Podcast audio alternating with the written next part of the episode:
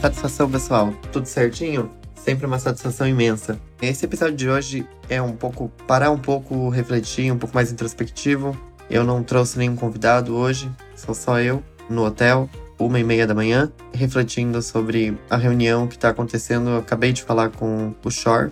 Eu tô aqui na Alemanha, tô participando essa semana da reunião Lindau com prêmios Nobel e tá sendo bem intensa a rotina, tá sendo bem apertada. Não tô com tempo nem de falar com a minha família, mas tá sendo uma delícia. Talvez uma das semanas mais intensas da minha vida. Para quem não tem ideia, vou explicar um pouquinho o que é essa reunião. Todo ano, então, academias do mundo inteiro selecionam jovens cientistas que elas julgam promissores nas mais variadas áreas. Essas áreas elas são cíclicas, né? Então, cada ano a reunião elas se repetem. Então, medicina, fisiologia, química, interdisciplinar, economia. As academias elas nomeiam esses jovens cientistas promissores e a palavra final sempre é da Fundação Lindau, que tem critérios bastante específicos para selecionar esses jovens para participar dessa experiência. Você participa uma vez na vida, né? Ou você ganha o prêmio Nobel e volta aqui como laureado. Existem alguns alunos antigos participantes. Esse ano, o Morton Medal está na reunião e ele foi alumni desse evento.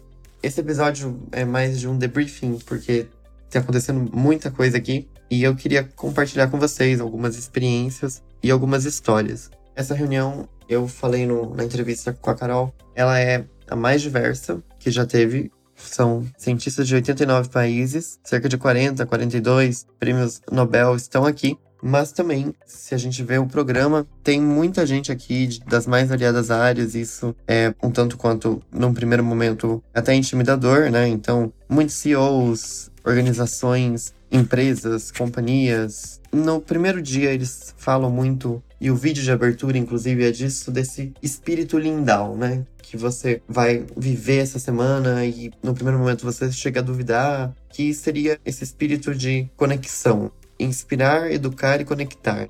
O lema dessa reunião. Você chega é tudo muito organizado, eles te dão até cartão personalizado com seu nome para você trocar com os cientistas com quem você está falando. E nesse vídeo eles falam que essa reunião tem um espírito diferente. E isso é verdade, porque assim, a grande maioria das pessoas que você conversa, elas são abertas a novas ideias. Então, você recebe ideias o dia inteiro, você troca experiências o dia inteiro, você fala com grandes especialistas o dia inteiro, sejam jovens cientistas, sejam prêmios Nobel os laureados, eles são muito abertos. Eles estão ali para responder as perguntas mais bobas que você pode ter. Eu queria até, inclusive, discutir sobre isso. Muitas perguntas que a gente ouve é: ah, dê um conselho para você dê um conselho para o jovem cientista. E isso durante toda a reunião e as pessoas dão conselhos diferentes, mas eu trouxe aqui para refletir, até para eu levar para mim alguns conselhos que foram assim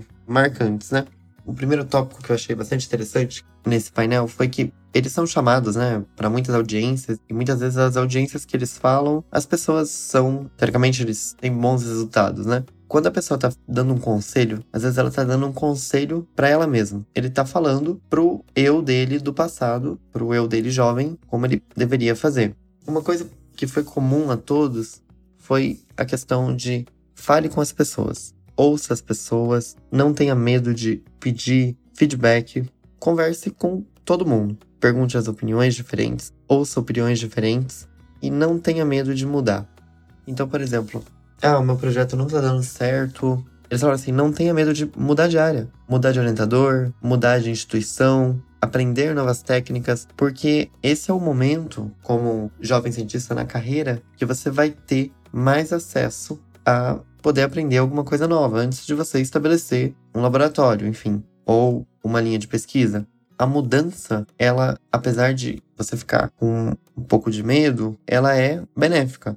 Inclusive, eles falaram que se você está muito confortável na área que você está, tem alguma coisa errada. Se você está fazendo as coisas e está fazendo a sua pesquisa, está publicando a sua rotina, está controlando, se não tem nenhum desafio, tem alguma coisa errada. Porque no final, a sua graduação, o seu doutorado, o seu pós-doc, na verdade, eles vão definir a sua personalidade. Você sair da zona de conforto, aprender alguma coisa completamente diferente novos áreas, novas pessoas, novo tema de pesquisa, enfim, novas técnicas. Isso é muito produtivo.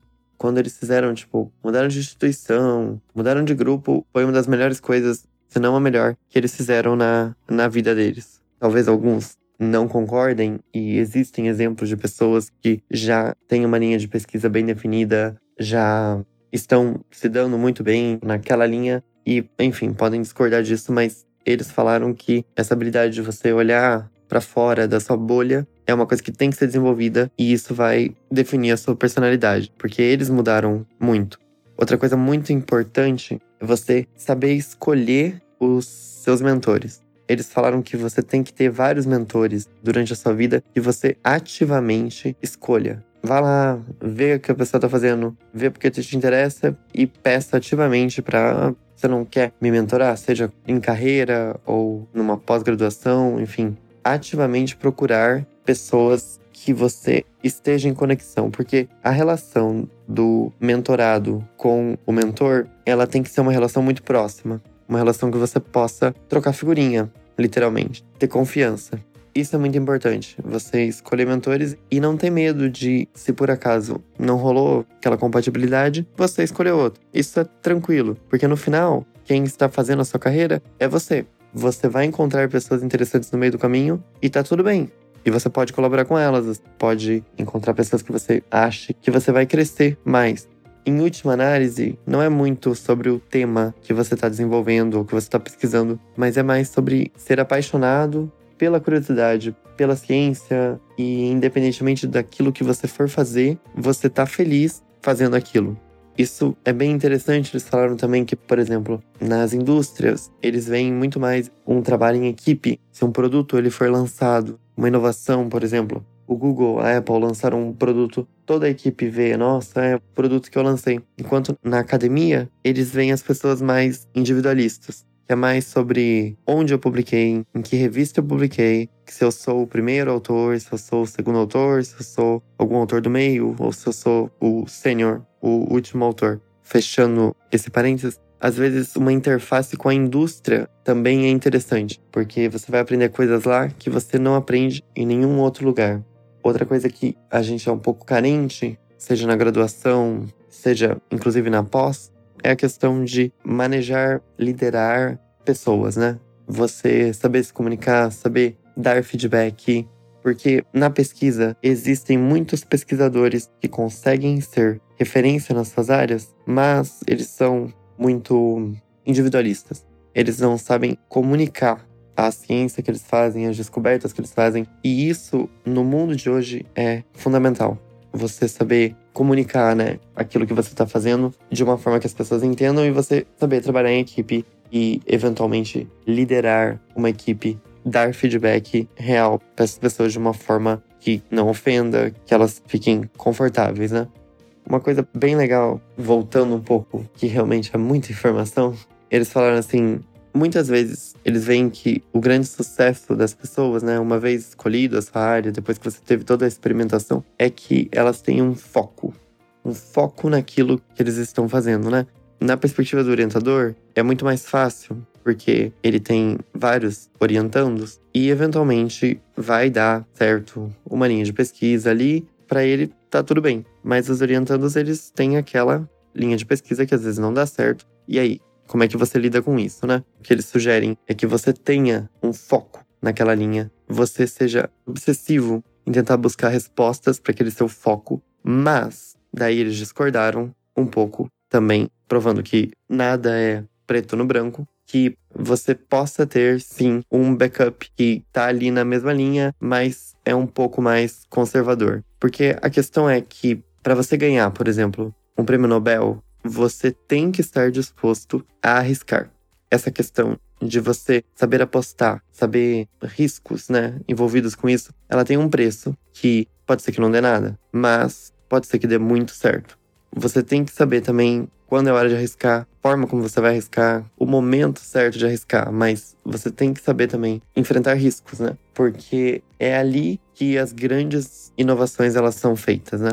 Em geral, assim, trazendo não só esse painel, mas o que a gente conversou com os laureados, nas conversas com os cientistas, enfim. tô passando para vocês um pouquinho desse espírito de Lindau, que eles chamam, né? Talvez seja até esse título do podcast, que é esse espírito de você poder conversar com muitas pessoas, ter muitas ideias. E aqui com vocês estou fazendo um debriefing daquilo que ficou, o que não ficou, enfim, muita coisa nas entrelinhas. Talvez seja um episódio, igual eu falei, mais para mim do que para vocês, porque é muito intenso.